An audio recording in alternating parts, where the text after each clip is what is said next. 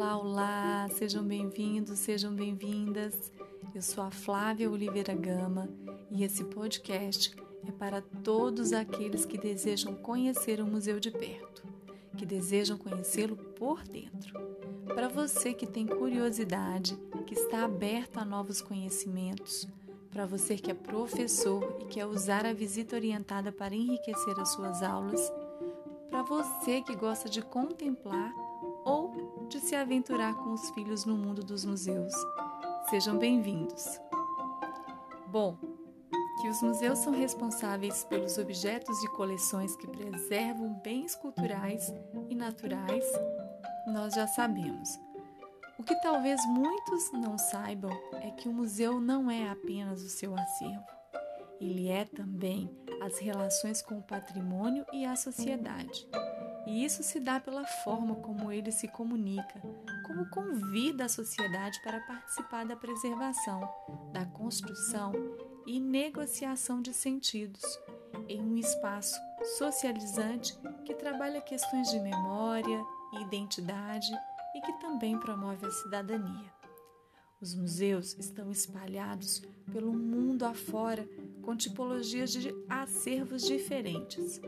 Não há um consenso ou uma classificação assim tão definida, mas nós podemos reconhecê-los por três grande, grandes áreas: áreas de artes, de história e de ciências biológicas. Nós podemos encontrar museus comunitários, museus temáticos, museu militar, museu do futebol, museu do Holocausto, museu etnográfico e tantos outros. Diferentemente do que eu pensava, a museologia não é a área de conhecimento, mas a disciplina que estuda as formas como a sociedade se relaciona com o patrimônio, com os bens culturais e naturais que se mantêm sobre a responsabilidade do museu. Objeto de estudo da museologia é o fato museal. Você já ouviu falar? Pois é, o fato museal é a relação entre o homem, o objeto e a realidade. E quem explica isso é a museóloga Valdisa Guarnieri. E aprendi muito com a professora Marília Cury e com o professor Camilo Vasconcelos no curso de museologia da USP, e eu sou muito grata. Sou grata por todo o conhecimento que rompeu com certa ingenuidade que eu carregava com relação à ideia de neutralidade dos museus. E eu pude compreender o quão complexo e rico esse universo é. Já que falamos de objetos, é muito importante saber como eles chegam até o museu. Eles são retirados do seu contexto natural, da sua função anterior para ganhar novos valores e sentidos. Assim, esses objetos são transferidos do seu lugar original e incorporados ao mundo da arte. Eles não fazem parte de uma escolha aleatória, mas de um processo seletivo e político.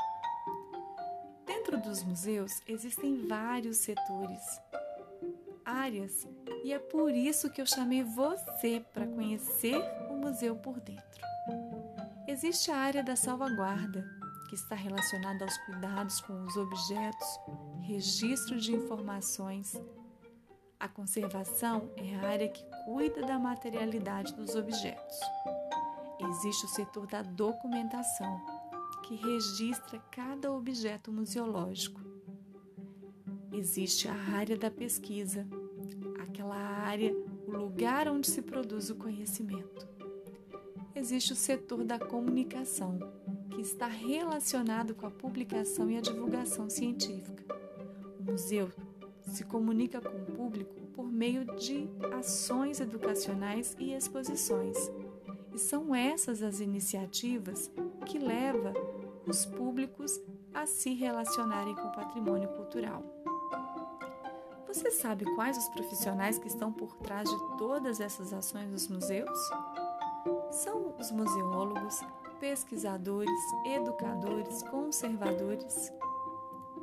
Visitando os museus, eu me dei conta de que os museus podem até estar abertos para todos, mas não é necessariamente reconhecido e compreendido por todos. Algumas pesquisas indicam que o público normalmente que visita museus possui alta renda e escolaridade. Mas eu, particularmente, gosto muito do que a Ana May, educadora brasileira, pioneira em arte e educação, diz quando afirma que a arte não é de elite. A gente é que deixa, de, deixa ser de elite. E é por isso que eu estou aqui produzindo e compartilhando conteúdos e te convidando a conhecer, a ocupar e a explorar mais esses espaços.